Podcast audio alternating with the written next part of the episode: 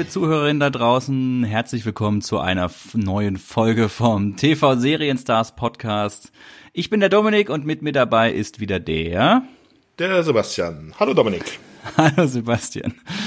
Sebastian, heute haben wir ein bisschen was Besonderes uns ausgedacht. Wir wollen heute nicht über nur eine Fernsehserie im Detail sprechen, sondern wir haben uns gedacht, wir sprechen über zwei Serien, beziehungsweise mh, hm, über eine Fernsehserie jeweils, die, ja, wie soll man sagen, nicht so das breite Publikum erreicht hat. Also kurz gesagt, die wurde nach einer Staffel abgesetzt, manchmal nach einer halben Staffel.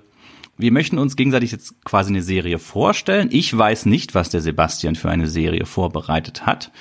Ähm, der Sebastian weiß hoffentlich auch nicht, welche Serie ich für ihn vorbereitet habe. Und dann möchten wir einfach euch auch, liebe Zuhörerinnen da draußen, so ein bisschen diese ne-, Serie näher bringen. Einfach so ein bisschen erklären, aus welcher Zeit die Serie kommt, worum es darin geht, was da so die Besonderheiten sind, warum diese Serie jetzt auch so dem Sebastian oder mir so am, jeweils am Herzen liegt. Und das Ganze möchten wir machen im Rahmen von einem kleinen, ja, wie soll man sagen, Pitch. Also wenn der Sebastian jetzt gleich seine Serie vorstellt und dazu ein bisschen was erzählt, dann so ein bisschen, ich bin dann der Studioboss, der Produzent, dem er dieses Konzept so ein bisschen schmackhaft machen soll. Und ich entscheide dann so ein bisschen, hey, würde ich dafür jetzt Budget zur Verfügung stellen von meiner teuren TV-Serienstars Produktionsfirma? Oder auch anders gesagt, würde ich das, wenn ich jetzt äh, nochmal der Zuschauer bin, würde ich sagen, ach, das klingt ja interessant, da würde ich gerne mal reinhören. Hey Mensch, Sebastian, wo kann man denn diese Serie noch kriegen. Das Ganze machen wir eben jeweils einmal. Sebastian stellt eine Serie vor und ich stelle eine Serie vor. Äh, Sebastian, habe ich die Spielregeln so einigermaßen gut erklärt oder fehlt uns was? Hm, ich glaube, das müsste so passen. Ja, wunderbar. Haben wir sonst noch irgendwas, was wir heute im Vorfeld besprechen sollten, klären sollten? Nichts, dass ich wüsste. Irgendwas Persönliches zwischen uns beiden? Unausgesprochene Dinge? Nee, die bleiben unausgesprochen und gären, bis äh, es zum großen Gau kommt. bis es zum großen Knall dann kommt, genau. Ja. Vor laufendem Mikrofon. Ja, doch, natürlich. Und dann wird das noch, die, dann wird das noch geschnitten und hochgeladen. okay, ja, ich habe jetzt einfach so gesagt, dass, dass du anfängst. Ist das denn überhaupt für dich in Ordnung oder wie wollen wir es machen? Können wir gerne so machen, ja. Okay, dann sitze ich, stell dir das jetzt vor, ich sitze hier in meinem Büro. Wo sind die ganzen Produktionsfirmen? Sind die immer in Hollywood? Och, das ist. Oder so, so, naja, so Fernsehproduktionsfirmen, wo stehen die eigentlich immer so? Äh, das ist doch jetzt heutzutage, ist doch, wird doch fast alles in Vancouver gedreht. Okay, und da stehen dann auch die Produktionsfirmen, denen ihre Tower, denen ihre Hoch. Uh, das, das weiß ich wahrscheinlich, naja. die sind wahrscheinlich eher in LA. Okay, stell dir halt einfach diese Szene aus Seinfeld vor, wo du ganz nervös vor meinem Büro sitzt und dann mit deinem Serienkonzept reinkommst und jetzt mit mir erklären willst, äh, mir jetzt erklären willst, worum es in deiner Serie geht. Und mein, mit meinem Co-Autor darüber rede, dass es eigentlich um nichts geht. Genau, nothing. es geht um nichts. Ja. Oh mein Gott, über Seinfeld, wenn wir da mal anfangen zu sprechen, herrje. Das wird großartig. Aber jetzt sind wir erstmal hier bei nicht ganz so äh, mhm. großartigen, erfolgreichen Serien. Ich sitze hier also in meinem Bossstuhl kaue lässig auf meiner Zigarre rum und möchte jetzt mal wissen, womit du da um die Ecke kommst. Ich werde kritische Fragen stellen mhm. und bin sehr gespannt. Ja, wo sind die Hors d'oeuvre? Das ist wirklich deine erste Aussage, wenn du in mein Büro reinkommst. Ja, natürlich. ganz nee. schlechte Karten, Sebastian, ganz schlechte Karten, so einzusteigen. Ja, also bei meiner Serie geht es um äh, eine Serie mit dem Titel Die Spezialisten unterwegs. Im Deutschen, im Englischen Original Misfits of Science eine Serie, bei der ist eigentlich so, ja, kann man so ein bisschen in die Richtung von Superhelden-Serien zählen. Es geht bei dieser Serie um eine Gruppe von Leuten, die besondere Fähigkeiten haben und damit Abenteuer zu erleben, Fälle zu lösen und ja, äh, was man sich da halt so in diesem Bereich einfallen lassen kann. Von wann ist denn die Serie ursprünglich? Äh, die Serie ist von 1985. Erstausstrahlung war am 4. Oktober. In Deutschland war dann die Ausstrahlung erst drei Jahre später, 1988 auf RTL Plus. Ähm, es gibt insgesamt 16 Episoden Wobei man sagen muss, dass halt die ersten zwei Episoden aber in einem Pilotfilm zusammengefasst sind. Episodenlänge sind jeweils 45 Minuten. Und ja, Genre ist halt so Comedy, Action, Science Fiction. Ja, du hast gerade gesagt, Superheldenserie. Genau. Äh, Superhelden zu der Zeit war ja in den 80er Jahren, gab es ja eigentlich nicht viel wirklich äh, an Superhelden-Serien. Man hatte ja äh, die Hulk-Serie, dann gab es noch so eine ganz schlechte Spider-Man-Serie oder halt aus den 60ern auch die Batman-Serie. An die musste ich jetzt gerade denken, genau. Ja. Und ja, Superhelden ist nicht so ganz, also es, äh, es sind es sind nicht die Superhelden, wie man sie heutzutage kennt, also in irgendwelchen Kostümen oder sowas, sondern es sind einfach normale Leute, die halt irgendwelche besonderen Fähigkeiten haben. Kommen wir auch mal dann zu diesen Leuten. Das ist ein Cast aus hm, ja, mehreren Schauspielern, sehr bunt zusammengewürfelt. Diese Gruppe wird angeführt von einem Dr. Billy Hayes, der der Chef eines ja, Thinktanks ist bei so einer Firma, und selber aber keine besonderen Fähigkeiten hat. Er ist eher so der, der Leader der Gruppe, der Hannibal, der die Pläne fasst und die Gruppe zusammenhält. Mhm. An seiner Seite haben wir Dr. Elvin L. Lincoln, ein Typ, der 2,20 Meter groß ist, Afroamerikaner und der auch Wissenschaftler ist und ein Serum entwickelt hatte, um die Größe von Dingen zu verändern. Und äh, das hat er an sich selbst getestet und er hat nun die Möglichkeit, dass wenn er auf eine Drüse, glaube ich, ist es in seinem Nacken drückt, äh, schrumpft er auf die Größe einer Barbie-Puppe. Okay. Dann weiter im Team haben wir Johnny Johnny B. Bukowski oder auch B-Man genannt. Ein Typ, der ja eigentlich aus Elektrizität besteht. Also ist ein Rockabilly-Fan und hat die Fähigkeit, Blitze zu verschießen und sich so schnell zu bewegen wie der Blitz. Kurze, kurze Zwischenfrage. Basiert es auf einer Comic-Reihe? Kennt man das irgendwie von Marvel oder DC oder ist das eine komplett nee, eigene Erfindung? Das ist eine komplett eigene Erfindung. Creator ist ein gewisser James D. Parriott, eigentlich ja doch recht unbekannt. Das Einzige, was man vielleicht von ihm noch kennt als Creator, ist die Vampir-Cop-Serie Nick Knight. Oh mein Gott, die kenne ich. Herrje. Ja. Und ansonsten war er halt äh, Produzent bei vielen anderen Serien, zum Beispiel auch bei der Hulk-Serie und bei 7 Millionen Dollar Frau und solchen Sachen.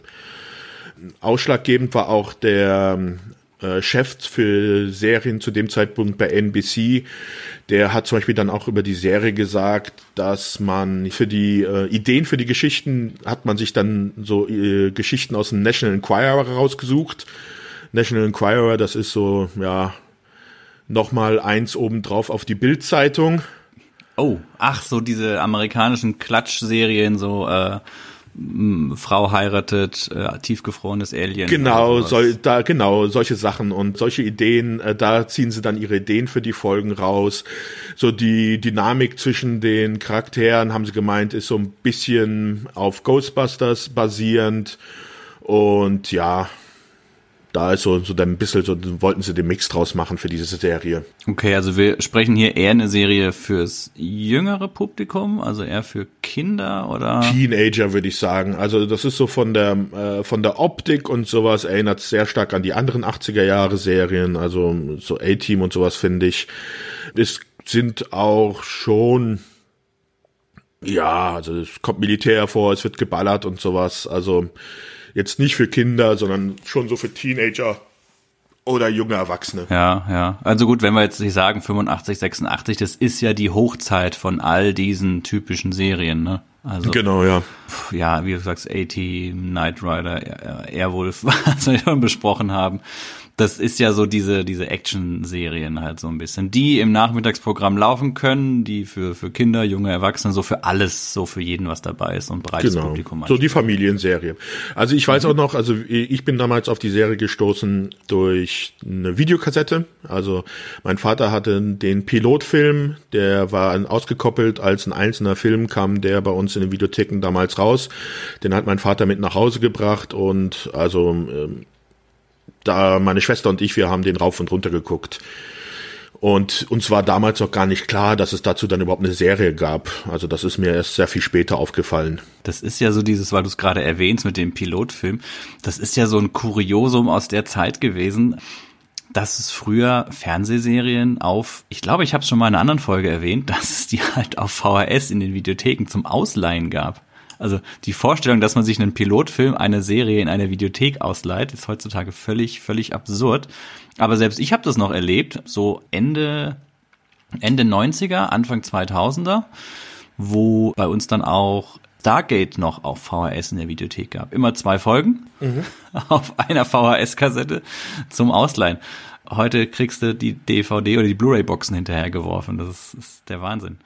Ja, okay. Ja, machen wir mal im Team weiter. Also wie gesagt, wir hatten Johnny B. Bukowski, ähm, dann die Gloria Di Nallo. Das ist ein junges Mädchen, das die Fähigkeit hat, ja, sie hat Psi-Fähigkeiten, also sie kann, äh, hat die, wie heißt das, wenn du Sachen durch die Gegend schleudern kannst? Telekinese. Telekinese, genau. Sie hat telekinetische Fähigkeiten. Dann weiterhin im Team gibt es die gute Jennifer Holmes. Jennifer Holmes ist sozusagen die Sozialarbeiterin von, mhm. äh, sorry, der Charakter ist Jane Miller. Jennifer Holmes ist die Darstellerin. Jane Miller ist so die Sozialhelferin von der Gloria Di Nallo. Mhm. Und die dann auch selbst äh, zu diesem Team dazugehört. In der Pilotfolge gab es dann noch den Iceman.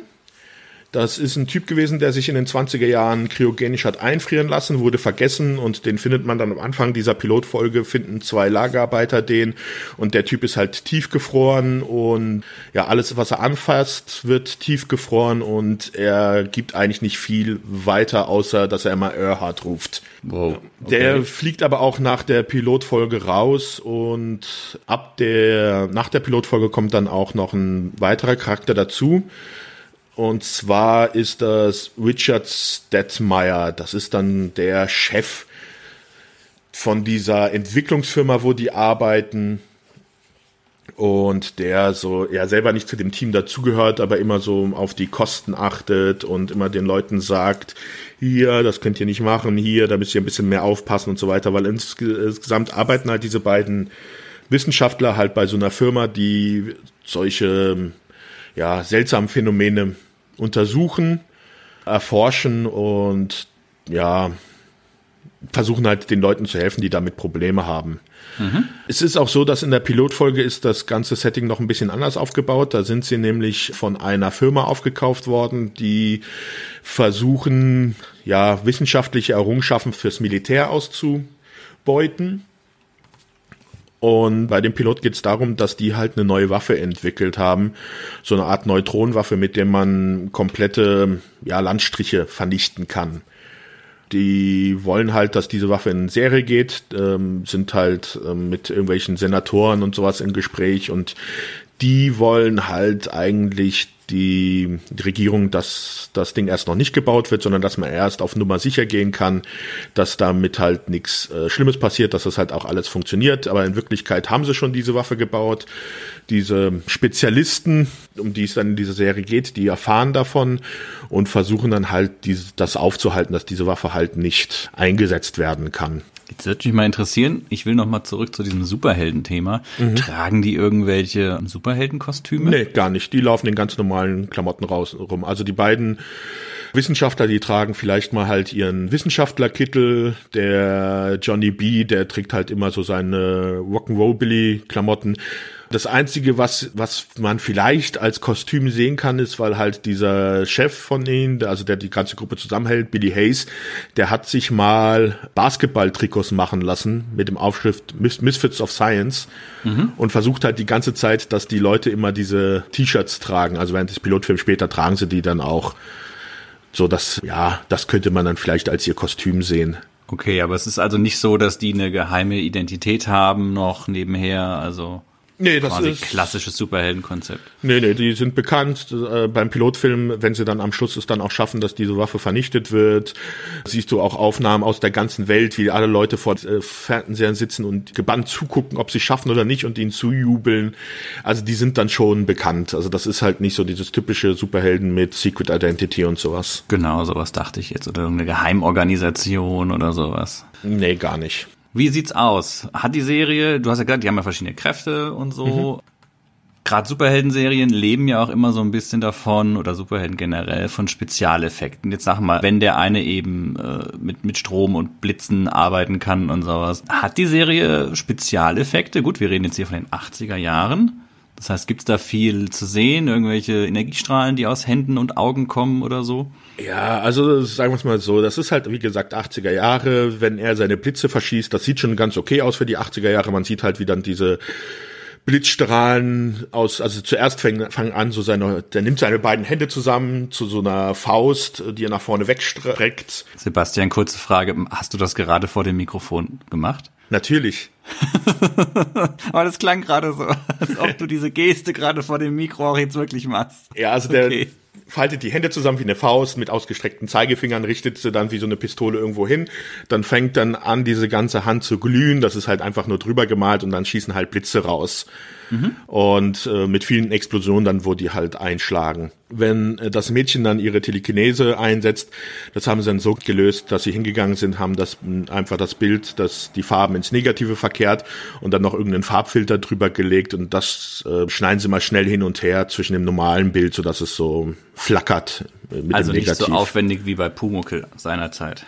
Nein, so wenn die nicht. unsichtbaren Dinge, äh, wenn die Dinge von unsichtbarer Hand von A nach B getragen. Nee, die Leute, die fliegen dann halt auch durch die Gegend oder mal äh, in der Pilotfolge nimmt sie die so Soldaten und lässt sie an der Decke rumkreiseln. Also das ist ja alles jetzt nicht computertechnisch, sondern halt mit realen Tricks gemacht. Sieht, mhm. sieht aber vollkommen okay aus. Also es gibt in der Pilotfolge dann halt ein Special Effekt, der so ein bisschen komisch aussieht.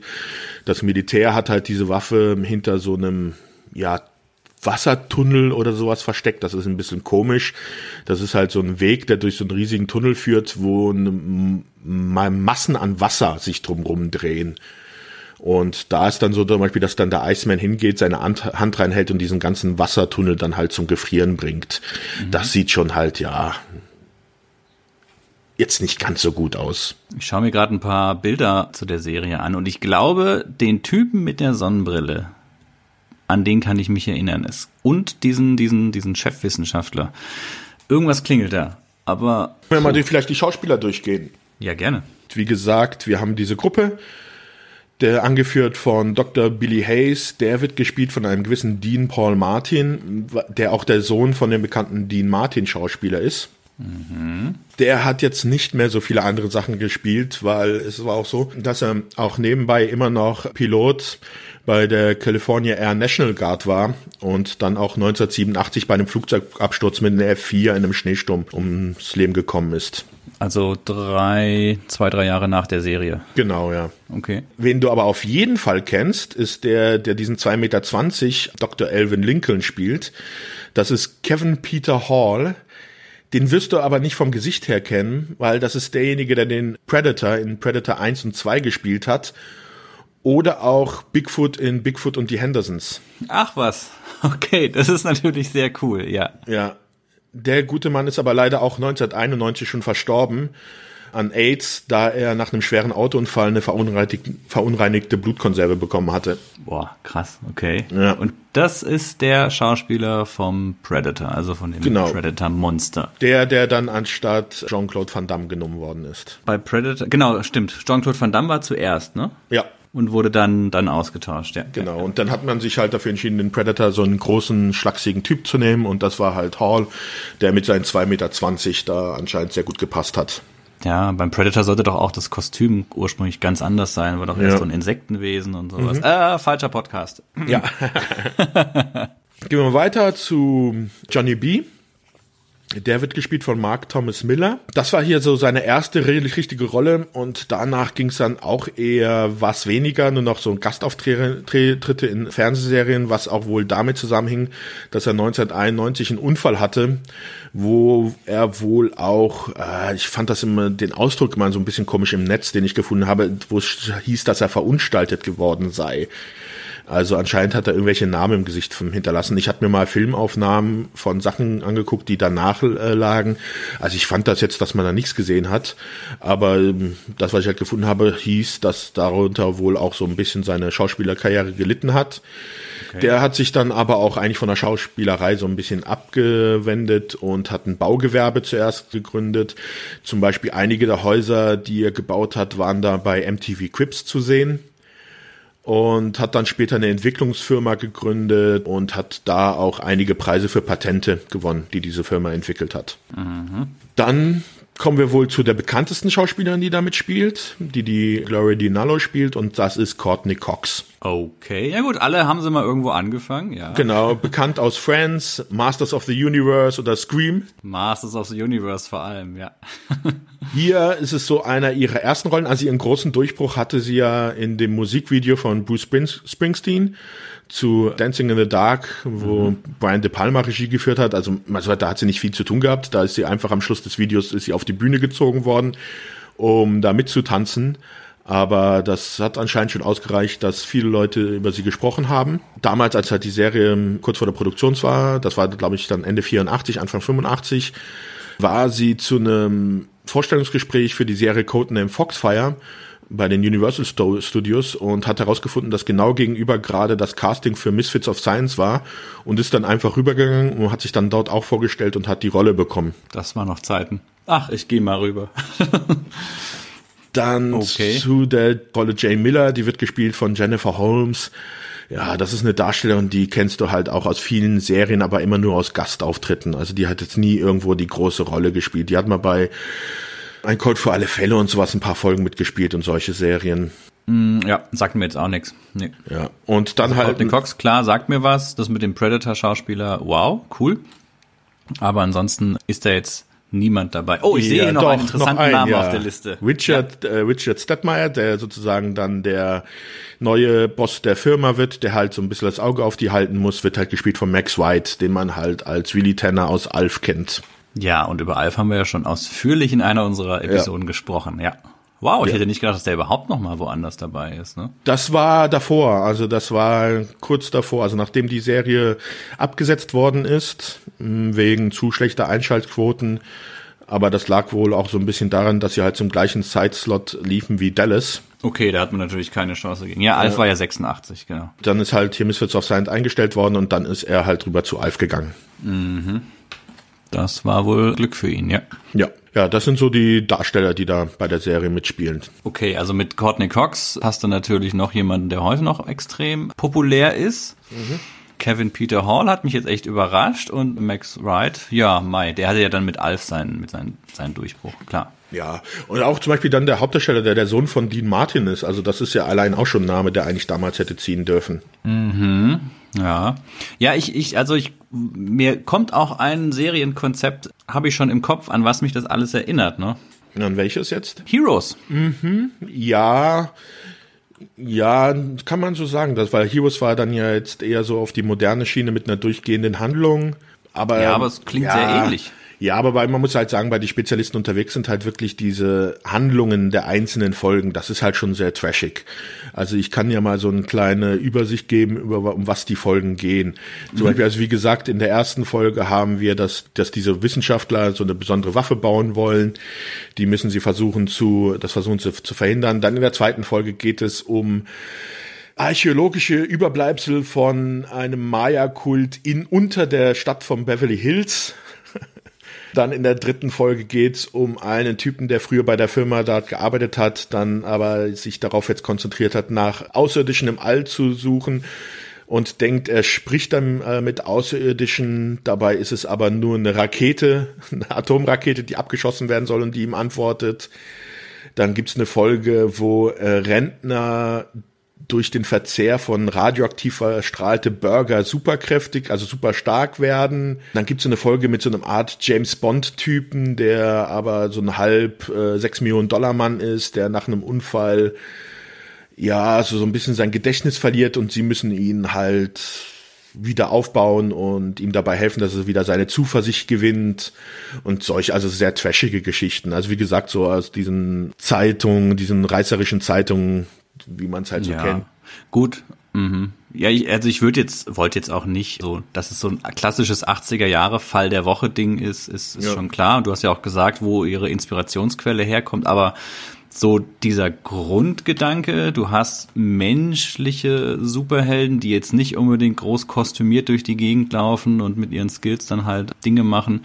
Das, das klingt schon, schon recht, recht ähnlich. Also klar, Heroes ist eine völlig andere Zeit, ne? Das ist logisch, das ist 20 Jahre später. Mm, aber, aber da erinnert es mich jetzt schon so, so, so ein bisschen dran. Ja, bei Heroes geht es ja auch darum, eher so wie die wie man damit umgeht, wenn man solche Superheldenfähigkeiten hat, ob man äh, als ein wirklich als ein Held dasteht oder ob man es dann auch zu anderen Dingen mhm. verwendet. Das ist jetzt nicht so ganz das Thema bei der Serie. Das ist da alles, also so, so tief geht die da gar nicht. Nein, also das ist okay. wirklich eher oberflächlich und halt so ein bisschen auf Trash und ja, der Fall der Woche und wir benutzen einfach mal die Superfähigkeiten. Äh, man hätte das Ganze auch anders lösen können und ohne irgendwelche Superfähigkeiten und hätte wahrscheinlich die Geschichten genauso gut erzählen können. Genau, das wäre jetzt so ein bisschen meine Frage gewesen. Sind denn diese ganze Superhelden oder dass die halt diese speziellen Fähigkeiten haben, ist es denn so die treibende Kraft der Serie? Ist es das, worauf man sich freut? Ja, wann haben sie denn endlich ihre Fähigkeiten? Wann setzen sie das denn endlich ein und so? Oder ist es halt ein nettes Beiwerk und ansonsten ist es quasi so ein klassisches, ich sag mal, A-Team, Ermittlergruppe, die so so halt ihren üblichen Fall abarbeitet. Ja, also die, man freut sich schon darauf, dass die Superfähigkeiten eingesetzt werden. Man freut sich auch, dass sie da sind, weil man hat ja zu der Zeit wirklich nicht viel in dieser Richtung. Aber wie gesagt, man hätte das auch alles rausstreichen können und hätte dann einfach nur die abstrusen Fälle gehabt, die man auch hätte so lösen können. Es ist jetzt nicht so, dass diese Fähigkeiten irgendwie hinterfragt werden oder dass man sich darüber überlegt, ob deswegen die Charaktere irgendwie anders wären. Ob, äh, also es wird jetzt, ja, wie gesagt, es ist oberflächlich. Mhm. Okay, ja, ja, ich verstehe schon. Gibt es denn irgendwie auch einen, sagen wir mal, super Schurken, super Bösewicht, irgendwas in der nee, Richtung? also das ist, es war halt wirklich der Fall der Woche in der ersten Staffel. Es wird die Frage, was halt passiert wäre, wenn es weitergegangen wäre und es ist immer irgendwie ein neuer, wenn es einen Bösewicht äh, überhaupt gibt, dann kommt ein neuer dazu, aber manchmal sind es halt auch wirklich nur ja, zum Beispiel wie bei dieser Folge, wo die Rentner die äh, Superstärke kriegen durch diese radioaktiv verstrahlten Burger. Da geht's dann darum, dass halt noch ein Kern, äh, Kernkraftwerk angeschlossen werden soll und diese Rentner sind dann halt etwas verwirrt und sorgen dafür, dass es fast zum Supergau kommt. Also da gibt es gar keinen Bösewicht dann in der mhm, Folge. Okay. Okay. Was hast du noch, Sebastian? Verkauf mir das noch ein bisschen mehr. Ich bin so, ich bin so halb interessiert. Mhm. sehe aber auch Schwächen. Gehen wir mal dann noch zu einem äh, Highlight vom Namen her. Die Titelmelodie ist von Basil Polidouris. Kennt man.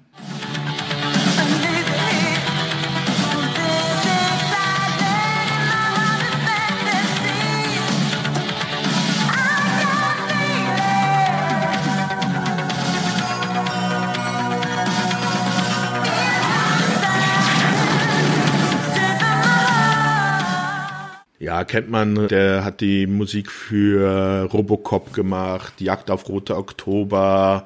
Hat nicht auch Conan gemacht? Conan hat er gemacht. Eher so brachiale Dinger eigentlich. Genau, alles. Starship Troopers, also mhm.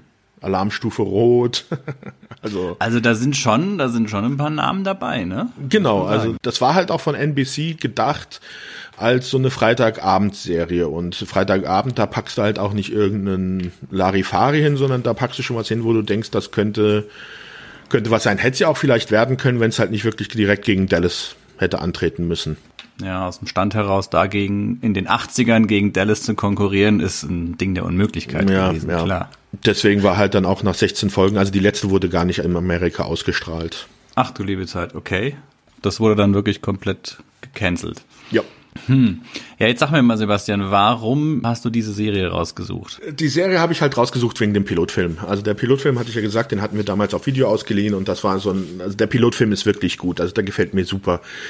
Den schaue ich heute noch ganz gerne. Das ist halt wirklich dieses Zusammenfinden der Gruppe. Man lernt die Fähigkeiten der Leute kennen. Courtney Cox ist wirklich bezaubernd ähm, in ihren jungen Jahren, also heutzutage immer noch. ich wollte gerade sagen, jetzt wahrscheinlich bezaubernder. Okay. Und dieses, dieser Zusammenschluss wie diese Gruppe zusammenschließt, dann da gibt es halt auch wirklich diesen Bösewicht, das ist halt der ähm, der General der Armee, der halt unbedingt diese ha Waffe haben will. Der wird halt auch so richtig schön als ja diese wie, diesen Stereotype General, wie man es halt aus solchen Filmen kennt dargestellt. Böse Militär, wie es halt genau, in den 80ern war. Mit ja. dem Chef dann dieser Firma, der nur an das Geld denkt. Das ist halt, das ist ein Film, der ist halt wirklich, der ist einfach nach diese, einfach gestrickt, nach diesem ganz normalen Muster, wie man es halt kennt.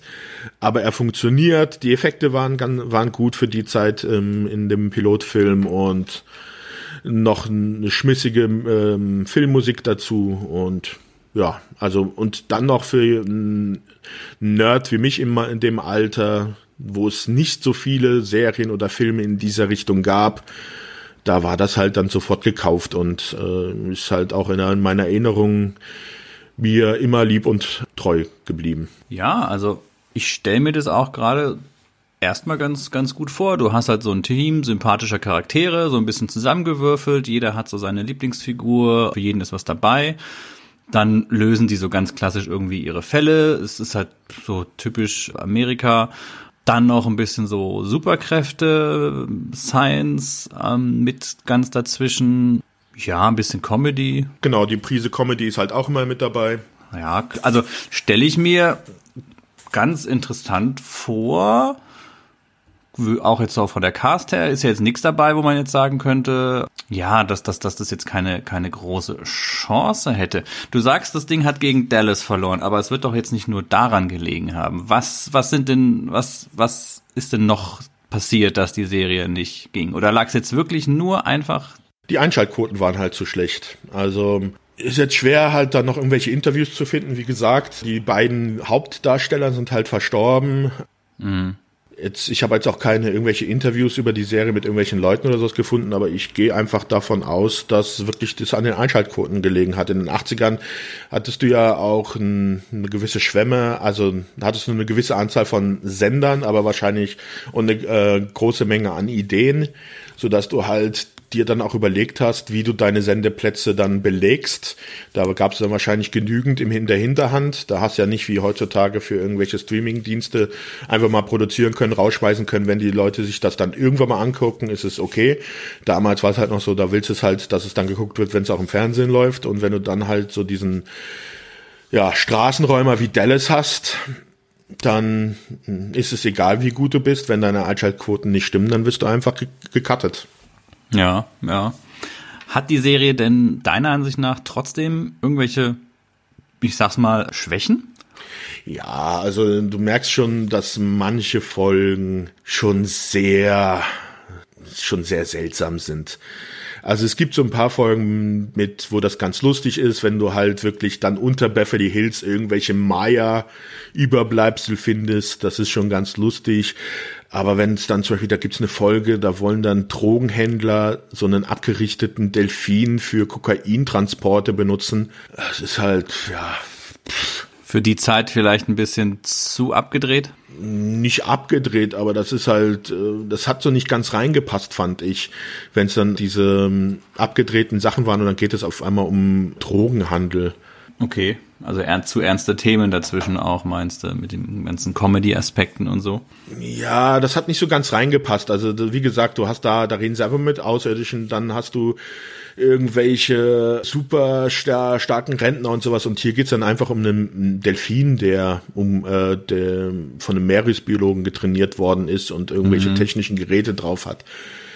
Es passt zwar auch zu dieser Art von äh, Stories aus dem National Enquirer, aber ich weiß nicht. Also es gibt halt so ein paar Folgen, die schon echt aus dem Konzept rausfallen, finde ich. Die Frage ist ja auch, wenn du, wir haben jetzt eine Staffel mit 16 Folgen, wie, wie lang du das hättest erzählen können, immer mit dieser Geschichte der, der also der, dem Fall der Woche. Mm, ja, ich, ich musste da auch gerade an unser, ähm, die Besprechung von Parker Lewis denken, wo man ja auch ein gewisses Konzept hatte, gewisse Stilmittel, gewisse Sachen, aber wo man halt auch gemerkt hat, das reicht halt nur für eine gewisse Menge an ja, Material und irgendwann fängt es an, sich zu wiederholen oder irgendwann ja, ist es halt einfach immer nur, ja, fängt es an, sich selbst zu zitieren oder so.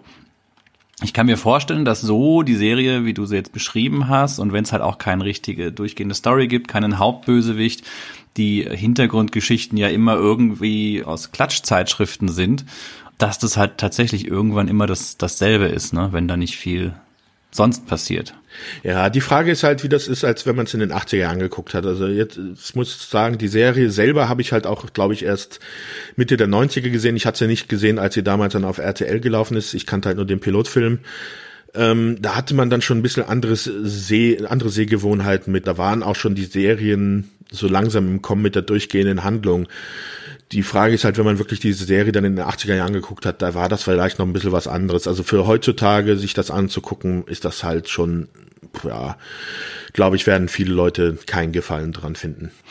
Ich finde den deutschen Namen ganz furchtbar, wenn ich ehrlich bin. Die Spezialisten unterwegs? ja, was, was, was ist das denn? Was denn für Spezialisten? Elektriker? Was ist das?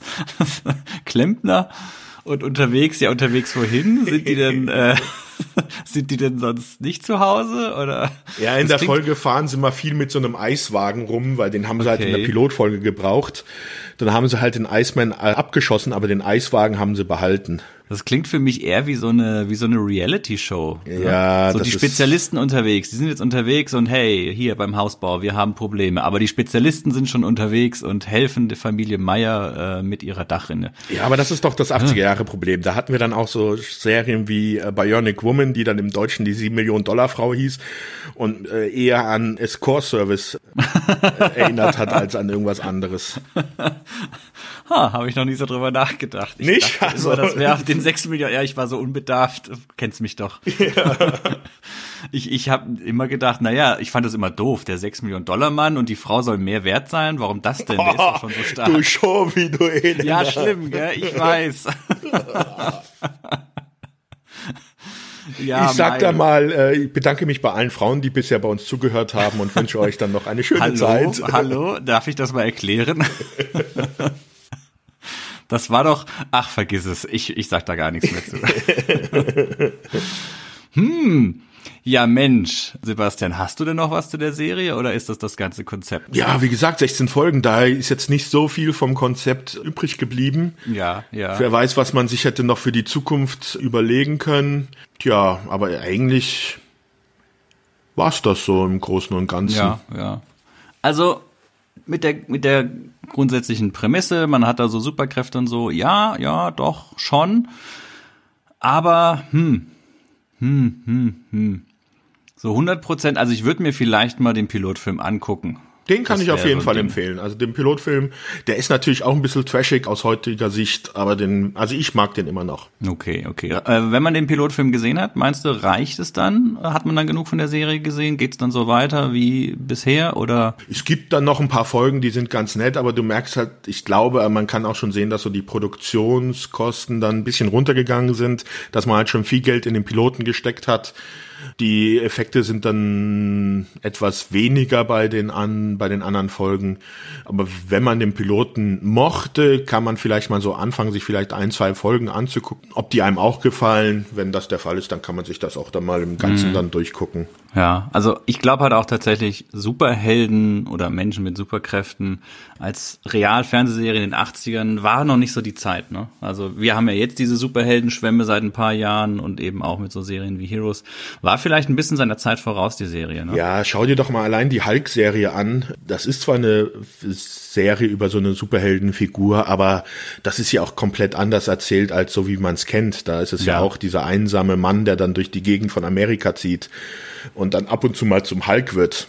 Da hat man halt den Vorteil eines wirklich großartig gebauten, grün angemalten Lou Ferrigno. Ja. Das war natürlich, da, der hat die Serie getragen, haha. Aber Superhelden, das war halt wirklich noch nicht die Zeit. Nee, das war Kinderkram. Ja, ja, ja. ja. So wie Fantasy-Serien oder so, das war halt alles noch eher so für, für die Kleinen, ja. ja. Kann ich, kann ich, ja, hm. Ja, Mensch, ähm, Sebastian, wenn man das heute sich noch angucken will, gibt's denn eine Möglichkeit? Irgendeinen Streaming-Service oder so? Also es gibt eine schöne DVD-Box, in der die komplette Staffel vereint ist, was ja auch kein Problem ist bei 16 Folgen. Also die DVD-Box liegt jetzt hier, kann man sich gerade bestellen, für 28 Euro. Ja, das ist schon ein stolzer Preis für 16 Folgen. Mhm. Aber ich habe mal nachgeschaut, sie wird aber auch leider bei keinem Streamingdienst zurzeit angeboten. 30 Euro, würdest du sagen, kann man ausgeben für die Serie? Heutzutage oder? Hm. Ah, 30 Euro ist schon, also ist das DVD oder Blu-ray? DVD. Ja, da ist 30 Euro schon, finde ich, zu teuer fast. Also, wenn du dir überlegst, was du für 30 Euro bekommst, oder sagen wir mal so, du kriegst ja sowas, so Komplettserien mit mehreren Staffeln schon für 49 Euro dann, äh, da ist das dann schon mh, ziemlich teuer, finde ich. Mm, okay, okay. Ja, Mensch. Vielen Dank.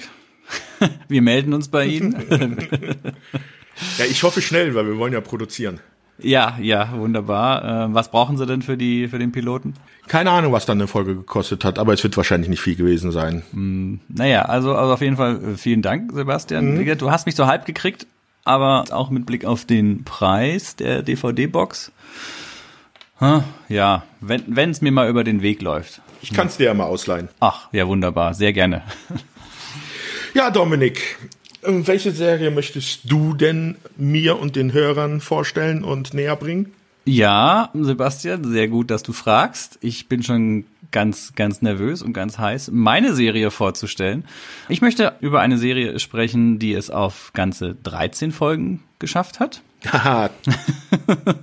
Dich. Ja. Also da sind wir leider nur bei 13 Folgen, aber, aber eine spannende Geschichte drumherum.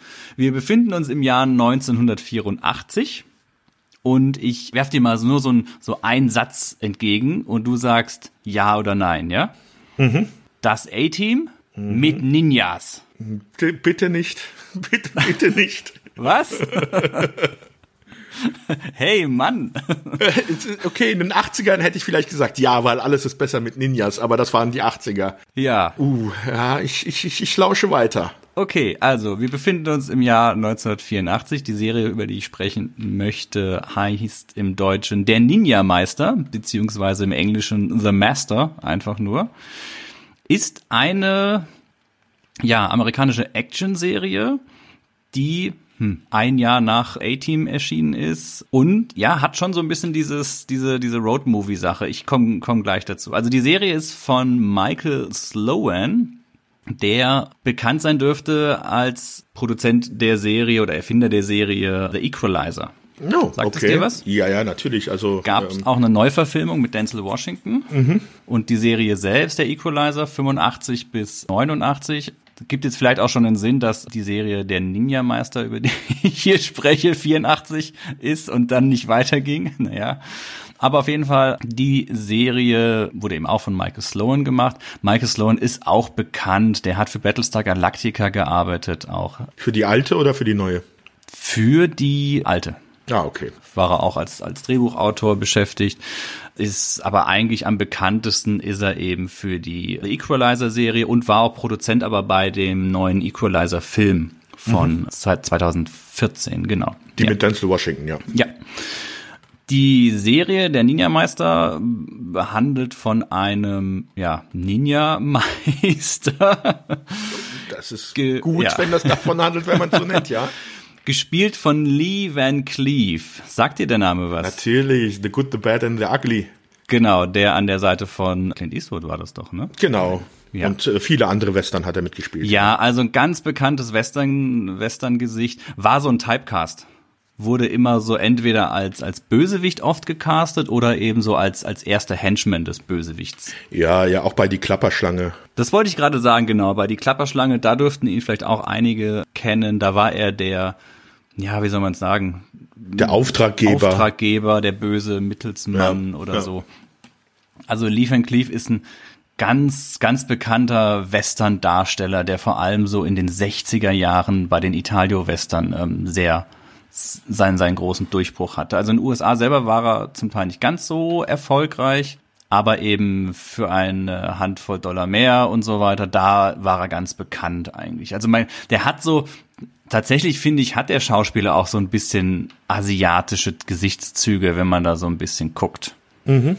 Aber ja. hat damit an sich nichts zu tun.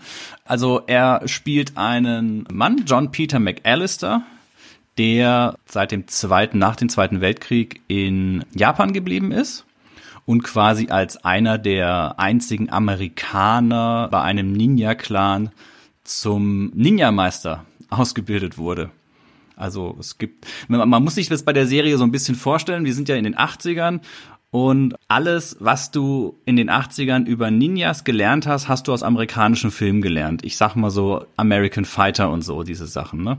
Genau, der dann ja bei uns American Ninja aber hieß. American Ninja, genau. Dieser Film kam zwar ein Jahr später, aber das ging alles so in der Zeit so ein bisschen los. Diese ganze Ninja-Schwämme irgendwie in den mhm. USA.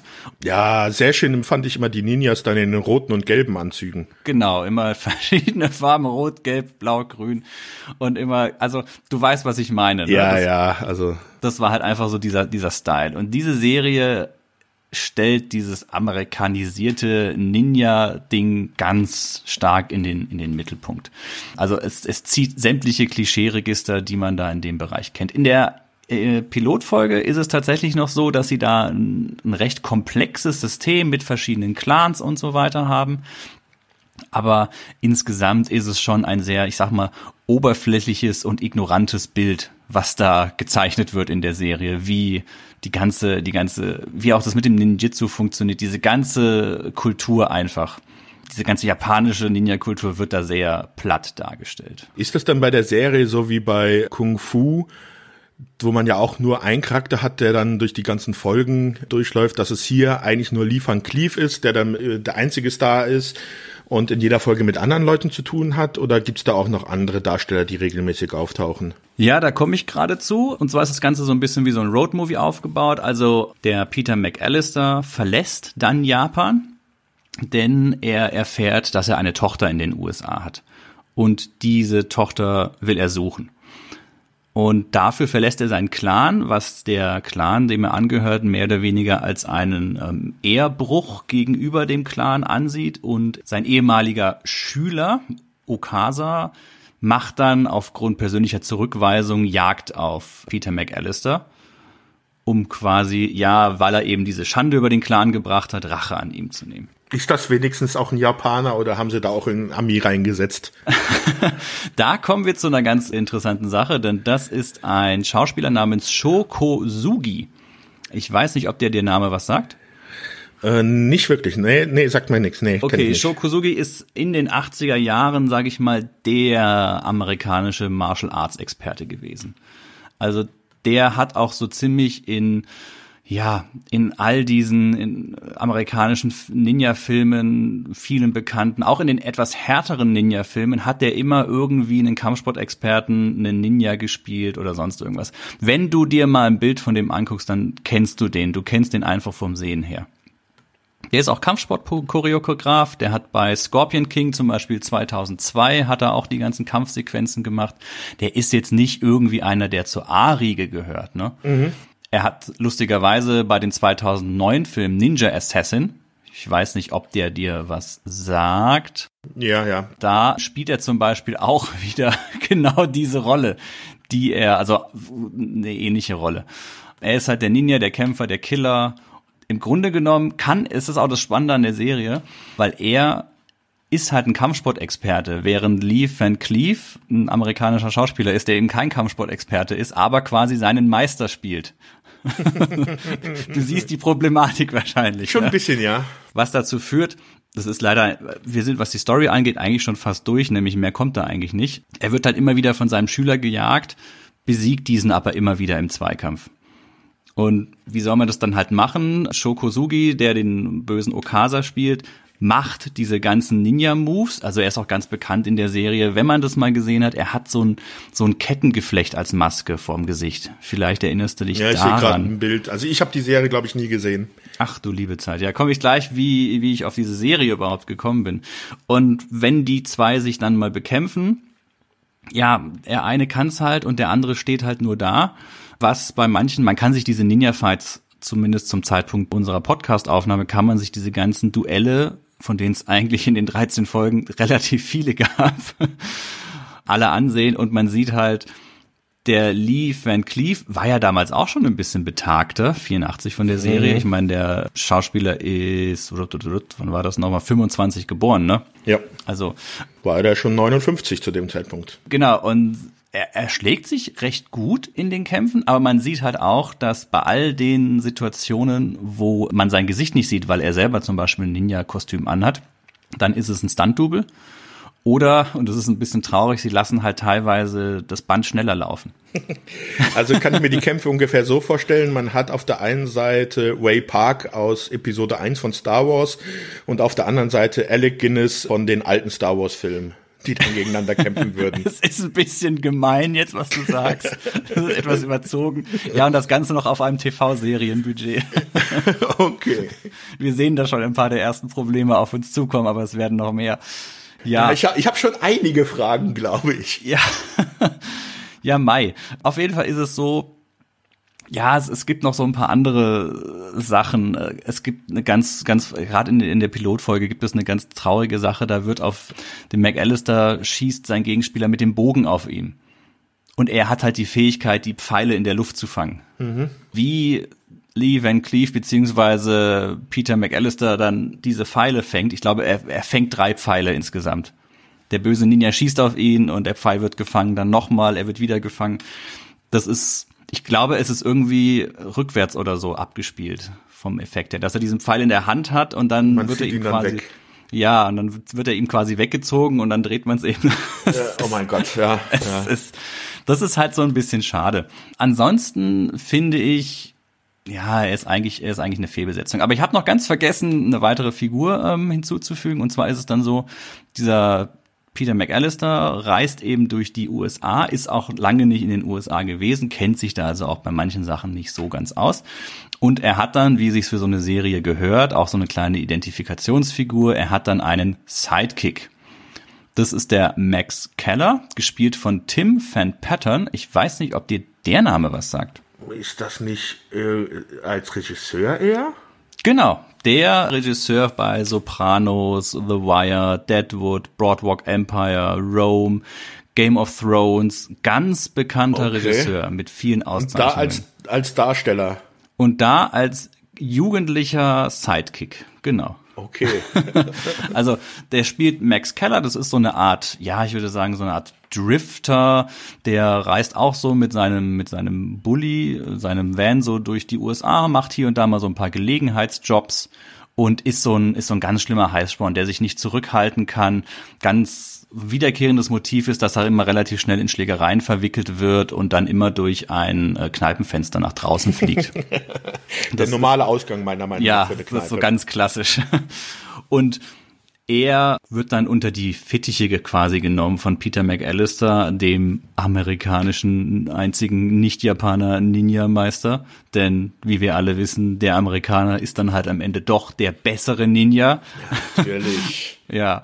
Und er versucht halt diesem Heißsporn so ein bisschen mit den Ninja-Lehren so ein bisschen ähm, natürlich Kampfsportfähigkeiten da äh, zu zeigen, aber ihm auch so etwas zur Ruhe und Besonnenheit zu helfen. Naja, und dieses ungleiche Paar, verfolgt von äh, Osaka, dem ehemaligen Schüler, reisen eben durch die USA auf der Suche nach McAllisters Tochter und erleben dann da quasi immer so ganz klassisch Fall der Woche. Also sie finden dann halt immer irgendwo einen Hinweis, wo die Tochter gewesen sein könnte. Die Tochter ist auch in, in, in Gefahr. Das jetzt muss man aber, glaube ich, nicht weiter austreten. Das ist wirklich eine, eine sehr ziemliche Nebenrahmenhandlung. Aber sie finden halt immer Hinweise. Die Tochter arbeitet als Model und hält sich aber ansonsten ganz bedeckt auf ihren Reisen. Sie finden immer Hinweise, wo die sein könnte, reisen dahin und da ist dann zufällig halt irgendein anderes Problem, das irgendwelche Menschen haben. Und das hat dann so ein bisschen auch dieses A-Team-Flair, dass sich eben der Ninja-Meister mit seinem Schüler da dann so einmischen und, naja, für das Gute wieder sorgen und da ja. nochmal eine kurze Frage. Wenn wir dann auch schon dieses A-Team heranziehen, ist es dann auch so, dass hier in der Serie auch keine Gegner sterben, sondern wenn geschossen wird oder irgendwas, die Leute immer nur herumfliegen und sich dann wieder aufrappeln und weglaufen oder? Ja, also da stirbt eigentlich auch niemand das ist ja das, das Bizarre an der ganzen Sache. Es werden halt alle Register gezogen, die du in dem Ninja-Bereich kennst. Du hast diese Kampfstäbe, du hast Samurai-Schwerter. Ganz wichtig, was, was gehört zu jedem Ninja-Film dazu? Der Wurfstern. Wurfsterne. Großartig, genau. Die Wurfsterne verletzen die Leute halt immer nur oder entwaffnen sie oder nageln mal eine Hand fest oder sowas. Da passiert natürlich sonst nichts. Okay. Also die ist sehr, die, die ist auch so, sage ich mal, vom Gewaltniveau her und alles. Das ist alles so auf einem Knight Rider A-Team-Niveau. Man merkt auch ganz klar, dass sie so in diese Kerbe rein wollten. Also mich, mich äh, erinnert das ja so ein bisschen eher an diese Derek Carradine Kung-Fu-Serie. Da hat man ja dann auch immer so versucht, irgendwie solche pseudophilosophischen asiatischen Sichten reinzubringen. Ist das hier auch so, dass man da so eine Art, ja, so wie sich die Amerikaner halt die asiatische Philosophie von Ninjas vorstellt, wurde das dann dort auch so propagiert oder kommt das eher gar nicht vor? Wie bereits zu Anfangs gesagt, es ist sehr amerikanisiert. Das heißt, ja, natürlich ist da auch immer so ein bisschen was mit Meditation drin. Aber es ist jetzt nicht zum Beispiel, wenn wir jetzt mal in eine andere Richtung gehen, wie beim Karate Kid Film oder sowas, dass du dann da den Mr. Miyagi hast, der dann da auch noch ganz weitschweifende Lehren und sowas erklärt. Also so weit, so weit sind wir da nicht. Okay. Genau genommen wird eigentlich das ganze Ninjitsu wird alles sehr als brutal und erbarmungslos dargestellt. Also gerade auch, dass er halt einfach seinen, seinen Clan verlassen hat als alter Mann, um äh, seine Tochter zu suchen. Allein das wird schon quasi als Ehrbruch angesehen er wird dann halt auch von seinem Clan quasi als Ausgestoßener angezeigt und ist quasi für vogelfrei erklärt worden. Also wie beim A-Team, die vom Militär verfolgt werden, sind es halt Genau. hier seine Anhänger. Ja, was natürlich, was natürlich auch ein bisschen bei der Serie dazu sorgt, dass es, und ich glaube, da haben wir auch ein weiteres großes Problem, was die Serie hat, er wird halt immer wieder von diesem Okasa verfolgt. Ne? Das ist halt sein ehemaliger Schüler, der geschworen hat, ihn zu töten, der folgt ihn in die USA und jede zweite Folge taucht er halt auf und, und, und greift ihn halt an. Und das ist halt, in, allein in der Pilotfolge ist es so, dass der Okasa gegen McAllister sofort in einem Zweikampf verliert, aber äh, McAllister lässt ihn dann am Leben und sagt dann halt, hey, ich bin dir immer noch überlegen, aber ich schenke dir halt das Leben, weil du halt mein Schüler bist. Aber der andere lernt natürlich nichts daraus und verfolgt ihn immer wieder. Und das verliert dann natürlich irgendwann seinen Reiz, wenn dieser böse Ninja zum sechsten, siebten, achten Mal irgendwo aus dem Gebüsch gesprungen kommt und ihn angreift. das hat dann schon eher was von einer Komödie. Ja, das ist dann so, wie war das bei D'Artagnan, die drei Musketiere, wo dann irgendwie immer der, der böse Gegner auftaucht und sagt, haha, aber jetzt erwische ich euch. Und am Ende klappt's dann doch wieder nicht. Ne? Nicht, äh, wie heißt der? Nicht Kardinal Richelieu, sondern Äh, es gab diesen anderen, den, Ja, den Handlanger vom Richelieu, genau. der auch, der immer jedes Degenduell verloren hat, aber dann trotzdem es zum 30. Mal versucht hat. der wurde doch von Christopher Lee gespielt in dem alten Film. Das, das kann sein, das kann sein. Keine Ahnung. Ja. Ist auch nicht so wichtig. Ja, ansonsten ist es halt so, sie haben so diese klassischen Fall der Woche Sachen. Das Ganze ist immer so ein bisschen dadurch, dass sie auch den Lee Van Cleef so ein bisschen als, als mysteriösen Ninja-Meister haben wollten, ist auch oft alles aus der Richtung von diesem Max Keller beschrieben. Also so ein bisschen auch mit Texten aus dem Off, weil er ja quasi der neue Schüler ist. Und dann sagt er immer so, was er ein bisschen auch von seinem Meister dann diese Folge gelernt hat oder ja, so in der Richtung. Da ist aber auch nicht wirklich viel dahinter. Ne? Also da, da, da darfst du jetzt nicht die, die groß langen Dinge erwarten. Wir haben auch tatsächlich nur diese drei Hauptfiguren als Maincast. Also Lee Van Cleef, Timothy Van Pattern und Sho Kosugi. Mehr ist da nicht. Ja, aber Lee Van Cleef ist ja eigentlich schon ein Name, der gezogen haben dürfte äh, zu der Zeit. Hm, Vielleicht jetzt nicht ganz in Amerika, aber ah, ich glaube eigentlich schon. Warum hat das nicht funktioniert, glaubst du? Naja, wie, wie schon gesagt, es ist ein sehr kleiner, übersichtlicher Cast. Es wiederholt sich halt alles relativ schnell. Ich persönlich finde Lee Van Cleef auch nicht so wirklich, ich nehme ihm den Ninja-Meister nicht so wirklich ab. Ne? Er läuft dann immer in seinen schwarzen Klamotten rum, hat dann so ein, so ein Medaillon um den Hals, so ein überdimensional großes.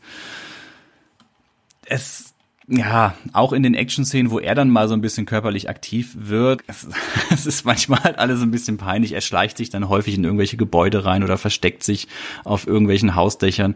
Das ist jetzt alles nicht elegant. Da darf man jetzt nicht den großen, die große Kampfsport-Sache erwarten. Glaubst du, wenn man dann da Leute genommen hätte, die wirklich hätten kämpfen können, also ein bisschen jüngere, die auch, also wenn man daraus wirklich so eine richtige Actionserie gemacht hätte mit richtig guten Kampfchoreografien, ob das dann was geworden wäre? Ich glaube ja. Vielleicht sogar das Ganze, also sie waren ja total die, die Frühreiter. Wir hatten es ja gerade mit American Ninja, American Fighter. Der Film kam 85, die Serie kam ein Jahr davor.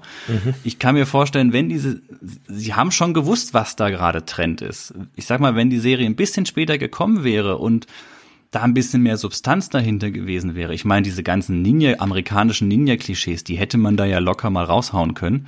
Kein Problem. Dann wäre da, glaube ich, ein bisschen, bisschen mehr gewesen, weil ansonsten, es ist halt dann doch leider auch wieder so diese klassische, ja, Action-Crime-Sache. Es werden halt irgendwelche trivialen Fälle gelöst und zwischendurch gibt's dann mal drei, vier Minuten Ninja-Action. Das ist jetzt auch nicht so, dass die Hälfte der Serie irgendwie dann mit halsbrecherischen Kampfsportsachen oder sowas vorhanden ist. Vor allem, weil es ja der Leaf Cleave ja eh nicht konnte. Ne? Also die Fälle wär, hätte man dann auch gut und gerne in anderen Serien unterbringen können, so wie ja, die da total. sind. Absolut. Also da war absolut gar nichts, was, was das jetzt ausmacht. Ja. Also sie haben da wirklich meiner Ansicht nach, hey, A-Team läuft gut, Ninjas mögen die Leute, das klatschen wir in einer Serie zusammen und Leaf and Cleave ist ein Name, den man verwenden kann und gib ihm. Aber insgesamt alles leider, leider sehr dünn. Hm. Warum mich die Serie so fasziniert hat, ist, dass ich sie, und jetzt pass mal auf, die Rede ist ja von 84, die ist erst 92 nach Deutschland gekommen ich verstehe nicht, also sie lief im Januar 92 lief sie auf Pro 7 und da habe ich sie dann auch zum ersten Mal gesehen, da war ich elf Jahre alt, ne? Mhm, da habe ich okay. dann auch so die ersten Ninja-Filme mal so gesehen auf RTL und sowas, da sind die ja alle so gelaufen. Und dann eine Fernsehserie zu einer Sendezeit, die ich, wo ich noch äh, nicht im Bett sein musste, mit Ninjas. Toll, Wahnsinn, super. Ich verstehe nur nicht, warum Pro7 eine Serie, die damals ja schon nur auf 13 Folgen dann abgesetzt wurde, warum sie die dann 92 nochmal eingedeutscht nach Deutschland gebracht haben. Ja, kann gut sein, dass die in irgendeinem Deal dabei war. Das ist ja häufig so, dass wenn die bei irgendwelche Filme eingekauft haben, dann war das immer so, dann, wenn du den Film haben wolltest, musstest du halt das und das noch dazu kaufen. Ja, und ja. vielleicht hat man denen dann irgendwie noch gesagt, hier, den Mist haben wir hier noch rumliegen. Das äh, hat noch keiner in Deutschland, aber da können wir vielleicht noch hoffentlich irgendwie ein paar tausend Dollar rausholen. Deswegen wird das jetzt einfach, wenn Sie irgendwie stirb langsam haben wollen, müssen Sie den mitkaufen. Wobei ich dazu sagen möchte, die Serie lief immer montags um 20.15 Uhr auf Pro7. Also das war schon eine prominente Zeit, ne? Ja, ich weiß gar nicht, 1992 Pro7, ja, keine Ahnung, was da dann äh, ja, im Vergleich ja. lief. Aber 20.15 Uhr ist ja dann schon eher Familien- oder Erwachsenentauglich eher gedacht. Also bei uns zu Hause war 20.15 Uhr eigentlich eher weniger Fernsehen gucken, sondern da, wenn, dann waren das da die Videos oder sowas, die dann ja, reingepackt worden sind. Also das ist ja so die, so die klassische Tatort-Uhrzeit, ne? Ja. Also die Serie hat, was die Quoten angeht, absolut kein Publikum gefunden mit Sicherheit auch aus dem, den besagten Gründen, dass die, das gesamte Setup halt leider ein bisschen dünn ist. Ne? Er reist dann mit seinem Schüler durch die USA, sucht seine Tochter und das, das war's. Und ähm, man hat auch diese ganzen Ninja-Sachen in den späteren Episoden so ein bisschen zurückgenommen, weil man halt auch gemerkt hat, wir können jetzt nicht immer nur Ninjas aus seinem alten Clan, die ihn verfolgen, als Gegenspieler ihm hinwerfen. Das, das wird ja noch langweiliger irgendwann. Ne? Deswegen hat man dann das alles ein bisschen zurückgenommen. Am Ende ist es halt ein ist es halt ein Typ mit seinem mit seinem Buddy, die gemeinsam durch die USA reisen und und und Fälle lösen. Also und halt Wurfsterne dazu verwenden. Aber für mich war es halt damals in den 90ern, als die Serie kam, war das so eine richtige Offenbarung, weil da war ich voll in diesem amerikanisierten Ninja-Ding drin, da kannte ich diese ganzen Waffen und sowas. Da bist du dann im Pyjama und mit einem äh, äh mit so einem Tuch vorm Gesicht wahrscheinlich durchs Haus geschlichen. Gibt's Hallo, zu? ich hatte auch mal einen äh, Ninja-Anzug zu Fasching, ja? oh, oh, mit oh. mit so einem Plastikschwert und so Sachen. hatte ich hatte ich alles. Zu der Serie gibt es noch zwei Besonderheiten. Zum einen in der Episode Der neue Schüler, also die Hauptepisode, ist Demi Moore dabei. Die hm, hatte okay. eine kleine, eine kleine äh, Gastrolle. Jetzt auch nichts, was man großartig weiter erwähnen könnte. Und in der zweiten Episode, die Alles Gute kommt von oben, ist George Lazenby, hat auch eine Gastrolle. Da muss ich mich jetzt, muss ich mich mal gerade auf einen George Lazenby. George Lazenby, ah, ja, ja, ja. Dein Mitpodcaster von nebenan würde sich jetzt gerade, äh, reißt sich wahrscheinlich gerade die Haare aus. Ah, mein Namensgedächtnis ist halt echt übel. Ah, Wer ist das? James Bond? Der, der ah, der, James Bond aller Zeiten. Der erste James Bond, ja, okay. Im Geheimdienst ihrer Majestät. Ja, okay. Ja, ja, ja, ja. Also da haben wir zumindest ein paar Gastdarsteller dabei, die an, ansonsten haben sie relativ viele Gastauftritte von Schauspielern gehabt, aber jetzt niemand, wo ich jetzt sagen würde, ah ja, doch, hm, Den kennt man. Mark Alaimo vielleicht noch, der bei Tango and Cash mitgespielt hat oder bei Total Recall. Ja, aber auch immer nur in Nebenrollen. Also. Ja, oder eben ganz bekannt wurde bei äh, Star Trek als Gul Dukat bei Deep Space Nine. Mhm, okay. Also auch aber nur als, als Nebenrolle. Aber was ganz anderes, was ich noch zu der Serie sagen kann, und das würde ich dann auch gerne bei uns in den, ja, verlinken in der Beschreibung zu dieser Folge, ist, dass die Intro-Melodie, und ich hoffe, die können wir mal an dieser Stelle kurz einspielen.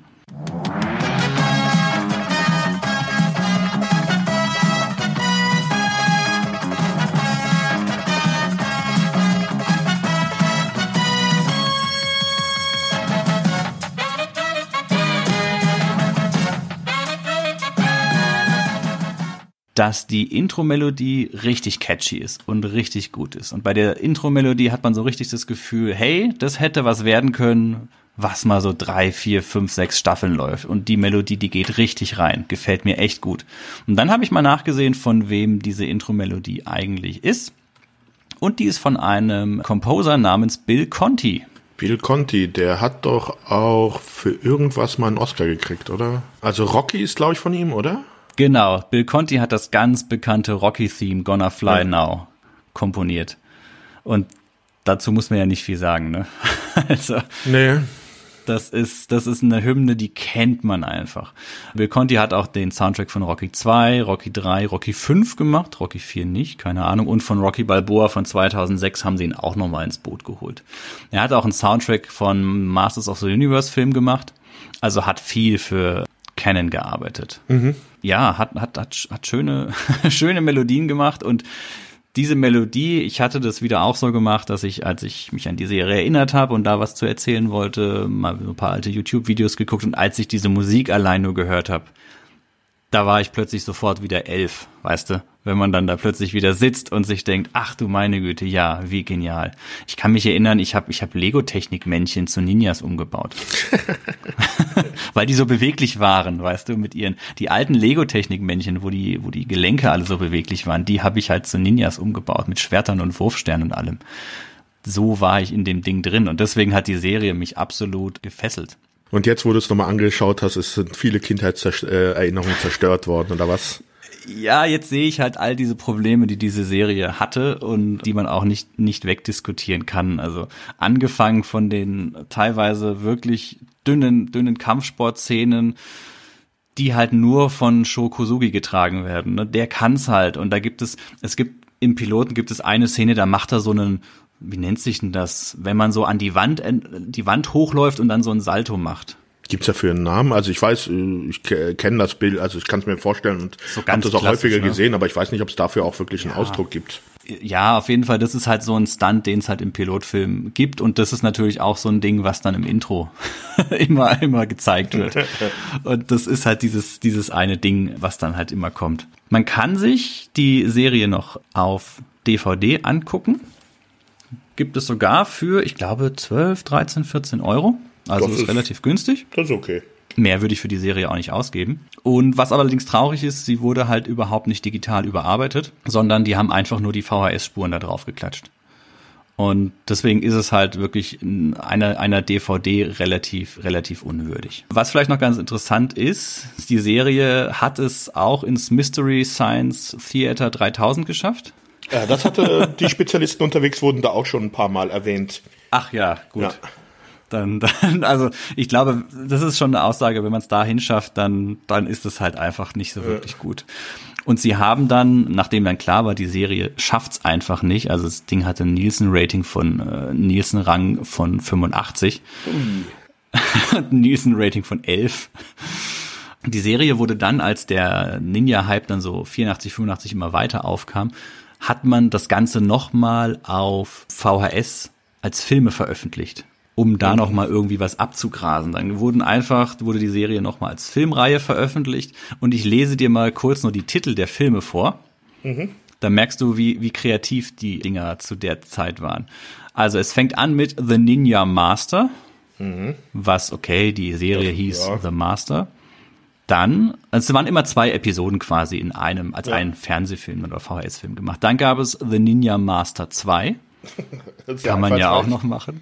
Dann The Return of the Ninja Master, mhm. Klassiker für den nächsten Teil. Dann Ninja The Shadows Kill. Okay. Dann Ninja Warrior of the Night. Dann The Ninja Strikes, Ausrufezeichen. Und der letzte Film, The Ninja Man. den finde ich den besten. The Ninja Man ist, das ist so ungefähr, wir brauchen noch einen Titel, ah, ich habe keinen Bock mehr. Ich hab Wenn einfach mehr. Ninja Man kommen und raus mit dem Scheiß. Er ist der Ninja Mann, was soll's. Ja. ja, das ist eigentlich, eigentlich alles. Mehr gibt es zu der Serie tatsächlich nicht zu sagen. Ja, also ich muss sagen, ich bin jetzt auch nicht wirklich gehypt. Also da, wenn, dann nur ein ganz kleines Budget. Äh, das wir zur Verfügung stellen können. Nein, nein, wir brauchen da wirklich ein großes Budget. Wir müssen aus fernen Ländern müssen wir Kampfstoff, Kampfstoff, äh, Kampfsportexperten und Choreografen holen. Wenn das große Budget gehabt werden will, dann müssen wir Leaf van Cleef gegen eine 20-jährige großbrüstige Frau austauschen. Ja, irgend so eine so eine Asiatin, die das halt drauf hat. Ne? Also ich könnte mir vorstellen, dass das vielleicht heute besser funktionieren könnte als damals, oder? Was meinst ja, du? Heutzutage würde wahrscheinlich ein bisschen mehr Liebe in die Actionsequenzen gesteckt werden, weil du halt auch schon bei durchschnittlichen Fernsehproduktionen dann doch schon meistens da ein besseres Augenmerk drauf legst als in den 80ern, weil ja. halt auch den Zuschauern das wichtiger ist. Damals konntest du halt mit solchen Kampfszenen ins Fernsehen gehen. Wenn du heutzutage sowas zeigen würdest, würden die Leute einfach nur lachen und direkt abschalten. Mm, ja, ja. Ja, das, das würdest du wahrscheinlich auch tun, wenn du die Serie jetzt siehst.